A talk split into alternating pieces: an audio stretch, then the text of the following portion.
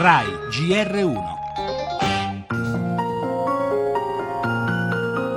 Alle, die nichts gesehen haben. Da ist ein LKW-Autos Un reingefahren. camion è entrato lì in mezzo e si è precipitato sulla folla. Io mi trovavo proprio lì. truck came through.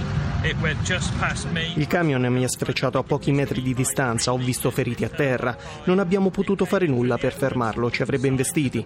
Non credo sia stato un incidente, non ha nemmeno provato a frenare. Per questo penso sia stato un atto deliberato.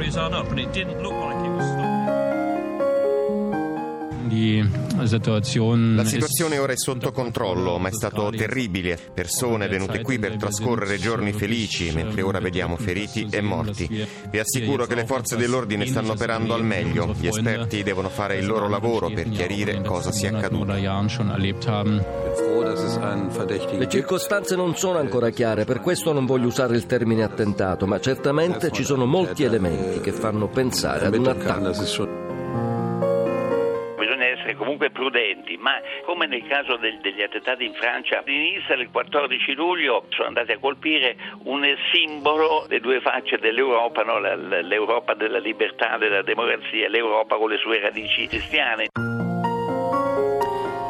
Lo sgomento dei testimoni salvi per un soffio dalla furia del camion che si è abbattuto sul mercato natalizio, il dolore del sindaco di Berlino che ha visto colpita la sua città in un periodo così speciale, tanti turisti e una tradizione che è nel cuore della cultura tedesca.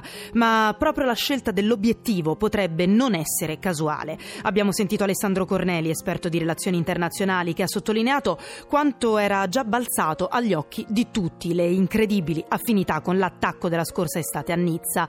Due simboli, la festa nazionale in Francia e il Natale in Germania. La tradizione laica e quella cattolica, i due volti di un'Europa che ancora una volta viene colpita dalla violenza. Il ministro dell'interno tedesco, lo abbiamo ascoltato, resta prudente, anche se la polizia già parla di un probabile attentato. Lo spettro che aleggia è ancora una volta quello del terrorismo. E dopo i fatti di Berlino l'Italia ha rafforzato le misure di sicurezza, oggi vertice al Viminale del Comitato Antiterrorismo, ma in primo piano c'è anche l'omicidio dell'ambasciatore russo in Turchia.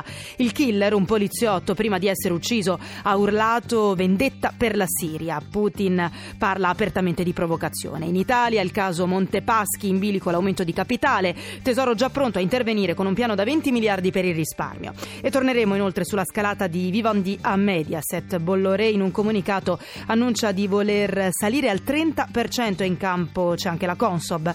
Nella pagina politica la nomina vice sindaco di Roma dell'assessore alla cultura Luca Bergamo, il dibattito sulla legge elettorale con l'apertura di Salvini al PD, la musica questa sera al Teatro Cucinelli di Solomeo nel cartellone dello stabile dell'Umbria, l'attore francese Lambert Wilson farà rivivere Yves Montand attraverso le sue canzoni più famose.